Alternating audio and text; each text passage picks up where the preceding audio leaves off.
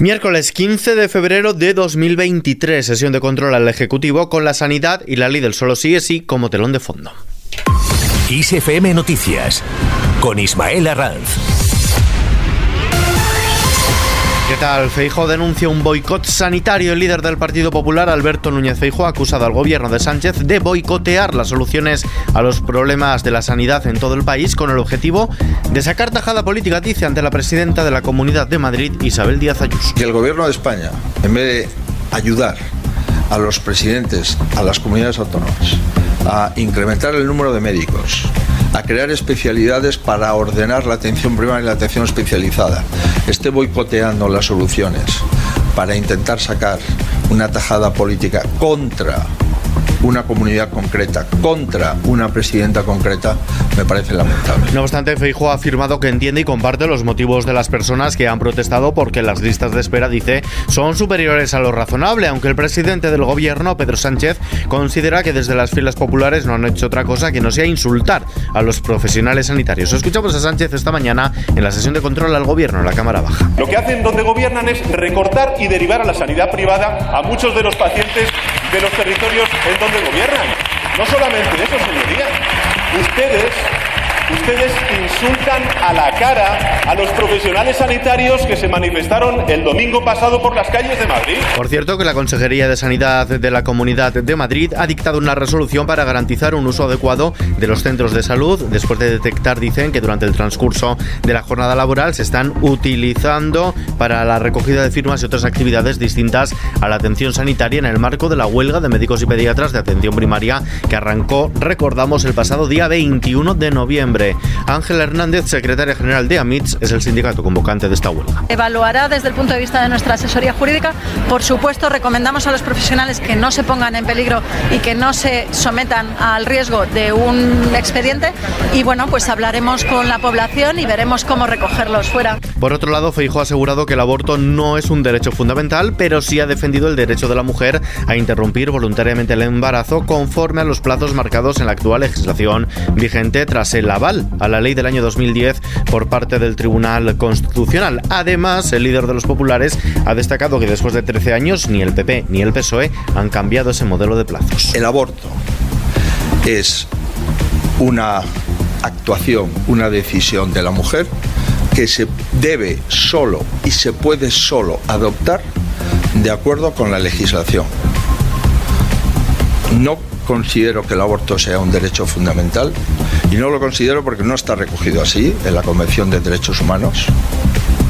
Y el aborto se puede producir siempre de acuerdo y de forma estricta conforme a los criterios legales de cada país. En respuesta, la secretaria de Igualdad del PSOE, Andrea Fernández, ha acusado al líder de la oposición de haber sucumbido a lo que considera la parte más conservadora de su partido y a la extrema derecha para acabar diciendo algo que considera tan grave como que el derecho al aborto no es un derecho. Andrea Fernández. Lamentablemente hemos visto como el señor Núñez Feijó inicialmente parecía que quería defender esta ley de plazos, pero finalmente ha sucumbido a las presiones de la parte más conservadora de su partido y de la extrema derecha para acabar diciendo algo tan grave como que el derecho al aborto no es un derecho.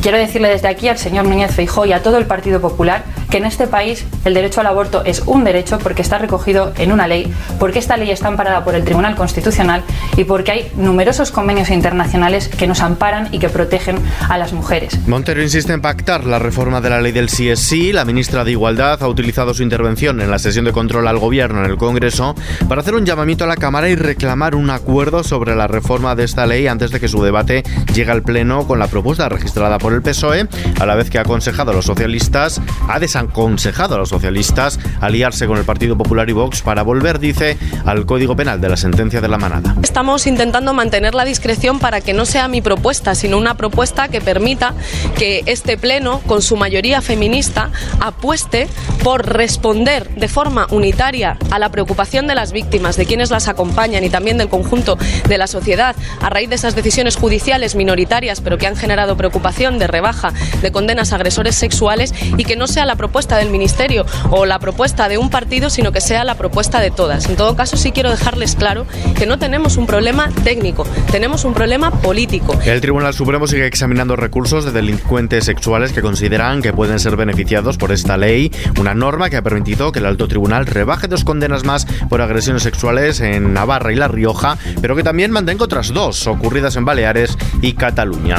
Fuera de nuestra frontera, crisis de gobierno en Escocia, la dimisión de Nicola Sturgeon como ministra principal escocesa abre una carrera por su sucesión al frente del Ejecutivo Autónomo y del Partido Nacional Escocés. Aunque Sturgeon no ha hablado de candidatos, ha destacado que el nacionalismo escocés está lleno de gente con talento.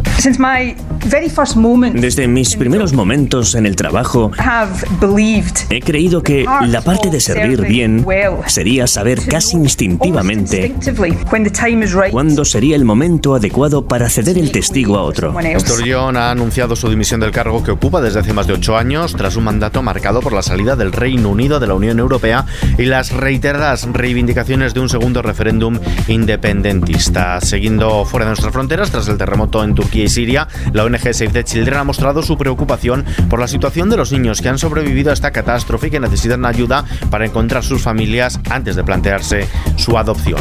De vuelta a casa, en la página económica, el índice de precios de consumo bajó dos décimas en enero en relación al mes anterior, pero elevó dos décimas su tasa interanual hasta el 5,9% debido al mayor precio de los servicios de telefonía y de los carburantes tras ese fin de la bonificación general al combustible, también por las menores rebajas en vestido y calzado respecto al mismo mes de 2022. Son los datos definitivos publicados hoy por el Instituto Nacional de Estadística y reacciones a estos datos. Las organizaciones de consumidores OCU y FACUA han reaccionado sobre los que la primera, la OCU, ha reclamado más bajadas del IVA en los alimentos y la segunda, FACUA, una mayor intervención en los precios en una serie de alimentos básicos. Casi todos los alimentos a los que se rebajó o eliminó el IVA desde inicios de este año se han abaratado en enero en comparación con el mes anterior, salvo en los casos de las legumbres y las hortalizas frescas. Y la bolsa española ha subido el 0,34% este miércoles pese a la caída de Wall Street y ha cerrado en máximos de febrero de 2020, desde febrero de 2020, antes de que la OMS declarara la pandemia por la COVID. Eso sí, se le resisten los 9.300 puntos. El selectivo español echa hoy el cierre en los 9.295. El euro se cambia por un dólar con 7 centavos. Vistazo ahora a la previsión del tiempo. Meteorología prevé para mañana jueves un predominio de cielos despejados en la mayor parte de la península y Baleares con temperaturas máximas en aumento, salvo en Canarias y en el norte peninsular, donde bajarán. Aún así habrá intervalos nubosos en el tercio oriental, el Valle del Ebro, Melilla, en el estrecho y algunos puntos del interior de Galicia, mientras que en Canarias se espera alguna precipitación localmente fuerte y será tormentoso en las islas orientales. Y terminamos.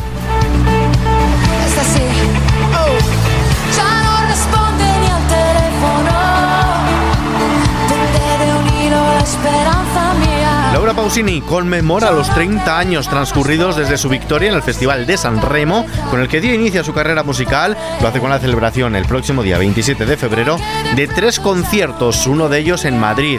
Conciertos que estarán abiertos al público, previa inscripción y sujeto a disponibilidad. Los tres shows se enmarcarán en un maratón de 24 horas, desde el arranque en el Teatro Apolo de Nueva York, en los Estados Unidos, el día 26 de febrero a las 6 de la tarde, o la local de la costa este, cuando en Europa ya será la fecha señalada del aniversario. Solo unas horas después, cuando ya sea propiamente 27 de febrero, su viaje musical continuará aquí en Madrid, con un salto al escenario a las 3 de la tarde, y finalizará en su Italia natal, concretamente en el Teatro Carcano de Milán, a partir de las 11 de la noche. En cada una de estas ciudades cantará 10 canciones en vivo de una década concreta de su carrera para cada intervención, vestida con un diseño de Giorgio Armani, que actualizará el modelo con el que actuó en San Remo. Con éxitos como La Soledad se fue o Pausini ha vendido a lo largo de su carrera más de 75 millones de copias de sus álbumes, tanto en italiano como en español o en inglés.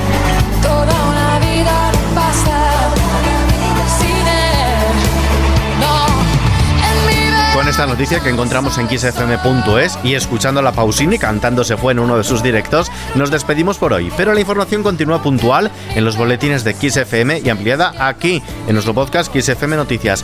Gustavo Luna en la recepción y doblaje. Un saludo de Ismael Hasta la próxima.